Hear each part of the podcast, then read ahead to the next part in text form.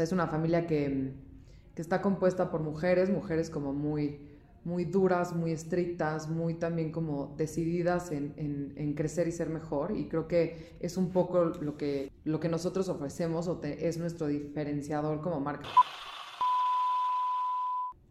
Pues crecí en una familia mexicana americana, como que mi mamá son, mi mamá y mis tías son medio gringas, medio mexicanas. Este, todas han tenido que ver de alguna manera con la parte de costura, ¿no? Desde mi bisabuela hasta esta última generación. Nunca habíamos o sea, creado un negocio alrededor de este hobby, ¿no? Como que siempre es una forma terapéutica para mi mamá y todas mis tías de hacer como eh, una especie de quilting o vestidos a lo mejor como de primera comunión o como para mis sobrinas o como si necesitas algo como específico para un evento, mi abuela se los hacía a sus hijas.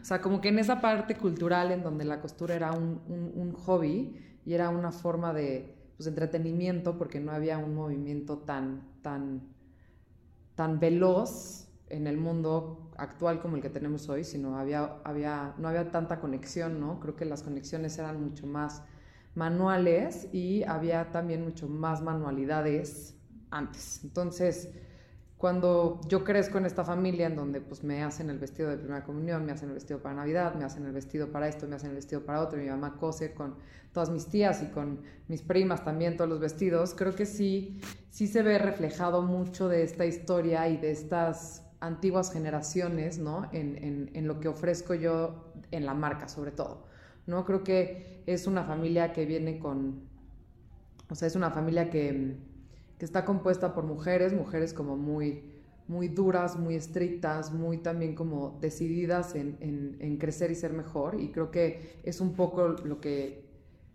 lo que nosotros ofrecemos o es nuestro diferenciador como marca, ¿no? ¿Por qué comprarías algo que nosotros hacemos a, a, cualquier otra marca? Creo que la historia que contamos es este, esta herencia familiar de lo que viene siendo la costura de estas culturas de ambos países, tanto Estados Unidos como México que se, que se desarrolla en este concepto de, este, de, esta, de esta mujer tan, tan, tan fuerte, de esta mujer que, que ve hacia adelante, de esta mujer que tiene que es 4x4 todoterreno, ¿no? Creo que siempre lo he dicho, que, que es, es, esta mujer que tiene que cumplir múltiples eh, personalidades en un mismo día y creo que es porque mi familia es exactamente esa explicación.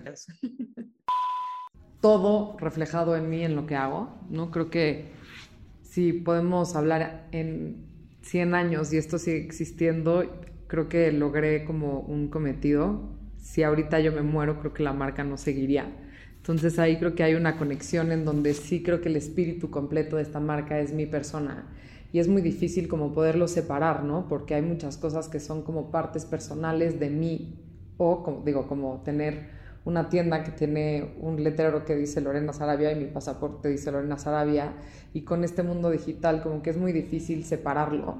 Pero sí, la marca, o sea, la marca soy yo al 100%, obviamente entendiendo que hay un concepto de negocio y que hay un concepto de crecimiento y que hay un concepto de equipo creativo, ¿no? Que cada vez el objetivo es que esto se vaya desarrollando a un equipo más grande que entienda este ADN que les acabo de contar para que realmente se pueda permear, ¿no? Y que lleguemos a más closets de diferentes mujeres, ¿no? Porque si, si me quedo yo con, con, esta explicación, al final del día creo que la marca se queda muy de nicho. La idea es sí poder ir cada año o cada temporada o cada X cantidad de tiempo introduciendo, introduciendo como gente fresca a la marca, gente que tenga también otra visión y sobre todo es padrísimo ver que que traen la camiseta puesta y que tienen ganas de comunicar este, este mensaje que nosotros estamos tratando de ofrecer, ¿no? Porque sí creo que algo que me pasa a mí es que, pues sí, voy a hacer ejercicio, pero tengo que venir a trabajar, pero a lo mejor tengo un evento social, pero en la noche tengo un evento familiar, pero a lo mejor tienes a alguien con tu pareja, pero ya sabes, o sea, como que tienes muchísimas personalidades que tienes que cumplir en, el, en, en un mismo día, ¿no? O sea, antes y post pandemia va a seguir sucediendo exactamente igual, porque el ritmo que tenemos hoy en día es muy rápido.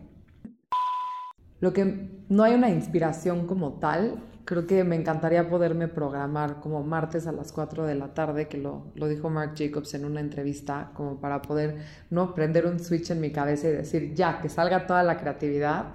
Es bien complicado explicar esa pregunta porque normalmente siempre te la hacen, ¿no? ¿De en qué te inspiras o cómo cómo, cómo, cómo es cuando, cuando te inspiras. Como que para mí es, es algo súper esporádico y espontáneo, en donde es una, es como una sensación energética que sientes en el cuerpo, que es como, es por acá, ¿no?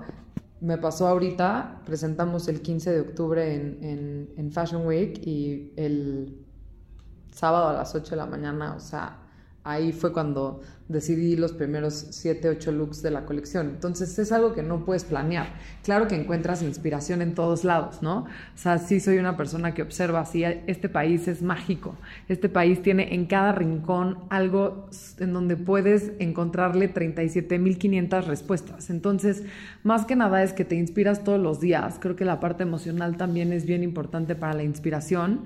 Eh, tu estado de ánimo también, ¿no? Hay veces que tienes ganas, hay veces que no tienes ganas y se nota, se nota en el resultado cuando o estabas como presionada o estresada con, con, algo de trabajo y creo que es, a mí lo que me ha pasado también es tratar de manejar las dos cosas, ¿no? Como esta presión de chamba de, de, de levantar un negocio y no perder esta parte romántica de la creatividad, como que es una combinación en donde la cabeza de repente como que pues, se confunde. Es como, o, estábamos aquí jugando a que esto se viera increíble, pero ahora estás pensando en que se tiene que vender, pero ya estás pensando en qué tienda lo hay que meter. O sea, como que es un estire y afloje que para mí siempre ha sido una, descripción de, es un agotamiento emocional muy duro, ¿no? Lo que más me gusta diseñar, no, no te podría escoger una como tal, o sea, creo que me encanta desarrollar nuevas colecciones, me encanta sobre todo ver este, cuando un producto funciona, como por ejemplo las botas, este, cómo darles la vuelta, darles la vuelta y darles la vuelta y que, que, que ese espíritu no se muera, ¿no? O sea, creo que el diseñar y esta satisfacción cuando ves que de verdad la gente se muere por tu producto es algo que, que ahí es cuando entiendes la satisfacción de haber diseñado algo tan específico, ¿no? A mí me encanta diseñar cosas para mí que luego mucha gente no se pone y sobre todo también como colaborar con, diferentes proyectos en donde entra otra persona creativa, ¿no?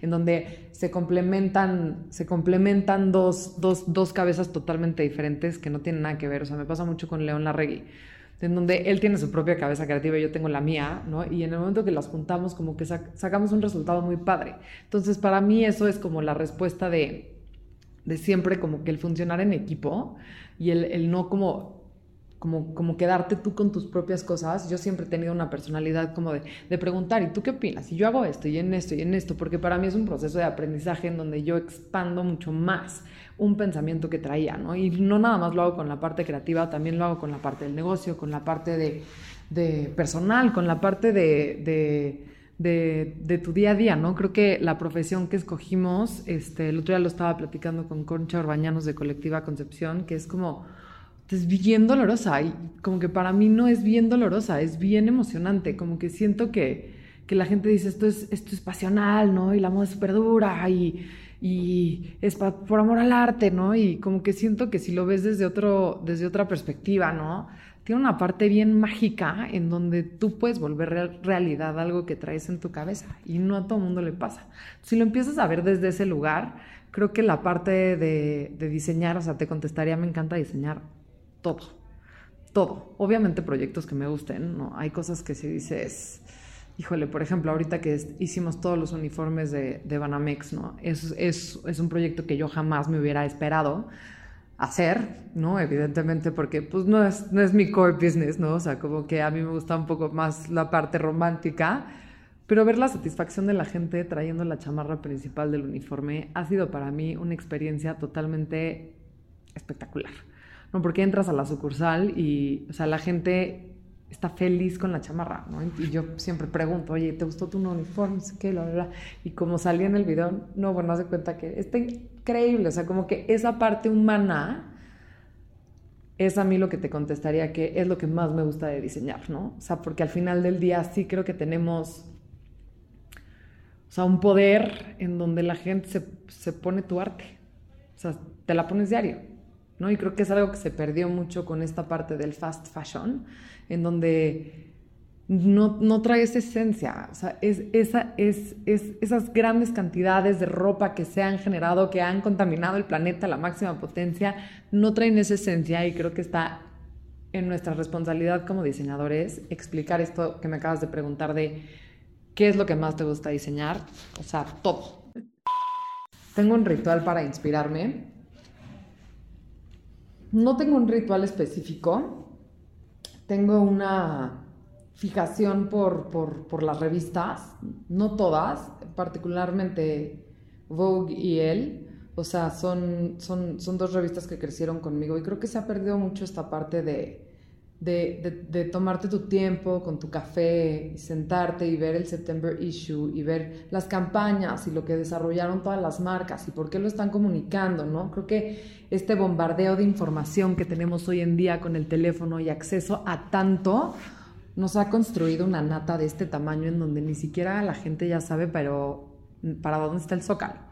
¿No? Antes era algo súper claro en donde, ah, es la campaña de Gucci, ah, es la campaña de Chanel, ¿no? Creo que hoy en día hay demasiada información y mi ritual yo creo que sí sería agarrar mis revistas, ¿no? Y tomarme el tiempo y la dedicación de poder leer, de ver qué dice la editora, de oler la revista, es algo que la gente como que no, no, se, le ha olvidado, o sea, a lo, que huele la revista, a lo que huele el periódico, ¿no? Creo que estas experiencias que antes se construían, ¿no? Y como que mucha gente me dice, es que este, es malo estar atorado en el pasado. Mm, lo entiendo, ¿no? Siempre hay que ver para adelante, pero cuando la gente abre un libro, ya o lo escuchas o lo lees en tu... o sea, el olor del libro es algo que te recuerda y, por eso tenemos tantos sentidos como seres humanos, porque lo que ves, lo que hueles, lo que tocas, ¿no? O sea, creo que te hacen conectar ciertas cosas en tu cabeza que el mundo digital no. Y ahorita justo en el September issue que acaba de sacar Anna Winter con Vogue, dice eso, ¿no? Es, ha sido increíble el crecimiento que hemos desarrollado gracias a la pandemia y la forma de comunicarnos y el Zoom es una gran herramienta, pero nunca va a haber como el tocar la tela y el verla físicamente.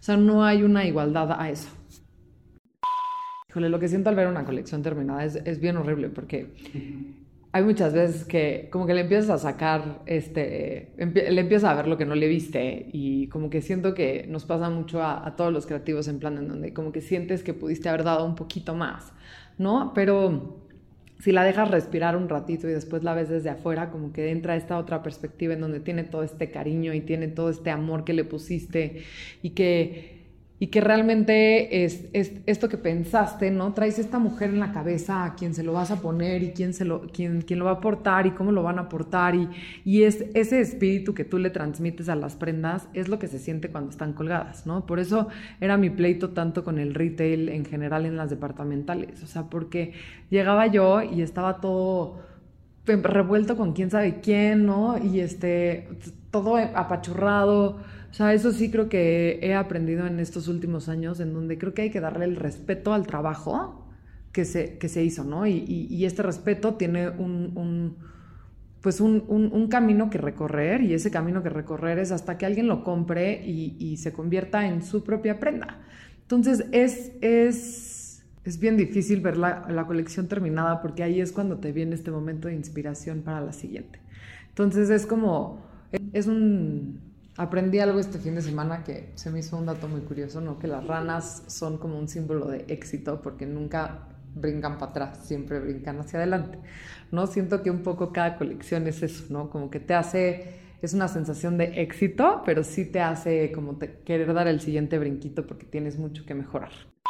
Creo que ser mexicana me ha dado muchos diferenciadores y muchas desventajas a la vez. ¿no? Creo que somos un país en donde tenemos mucha área de oportunidad y mucho negocio por cual el crecer, en donde tenemos un país que tiene muchas otras cosas primero que atender que activar la industria textil, ¿no? Entonces, es, es increíble lo que nosotros podemos encontrar en este país, pero también es muy frustrante no poderlo activar de cierta manera, ¿no? Y, y somos un país mágico, el famosísimo México mágico, en donde todo se puede, todo se soluciona. Pero desafortunadamente por, por no tener como pues como un detonador en la industria la parte de la moda. No tenemos acceso a X cantidad de materiales o X etiquetas o X detalles que te, te, ayudan a, mejorar tu prenda.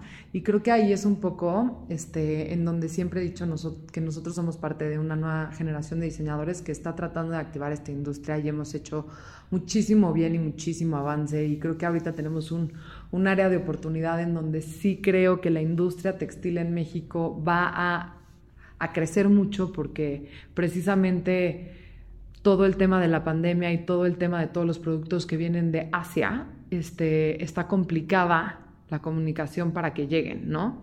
Y todo lo que traemos nosotros en, en, las caras, pues ha sido un desabastecimiento tanto de poliéster como de algodón, como de, de elastano, como de todo. Entonces, creo que hay desventaja y, eh, y, ventaja como en todo, pero si le vemos el lado positivo, tiene muchísimo potencial de crecimiento. Y este muchísimo potencial de crecimiento puede ser tan ventajoso o desventajoso como tú lo quieras ver. Estoy muy emocionada porque siento que es este, después de la pandemia, como de las primeras activaciones que, que, se van haciendo. Yo, tipo, estas activaciones las tenía antes de la pandemia por lo menos tres veces a la semana y como que de repente, pues se ha perdido un poco el hilo de la comunicación y me emociona mucho que hace mucho no doy una entrevista y esta es, es, es, la primera entrevista o la primera colaboración de poder comunicar un poco lo que está sucediendo con la marca desde hace un año, un año y cachito.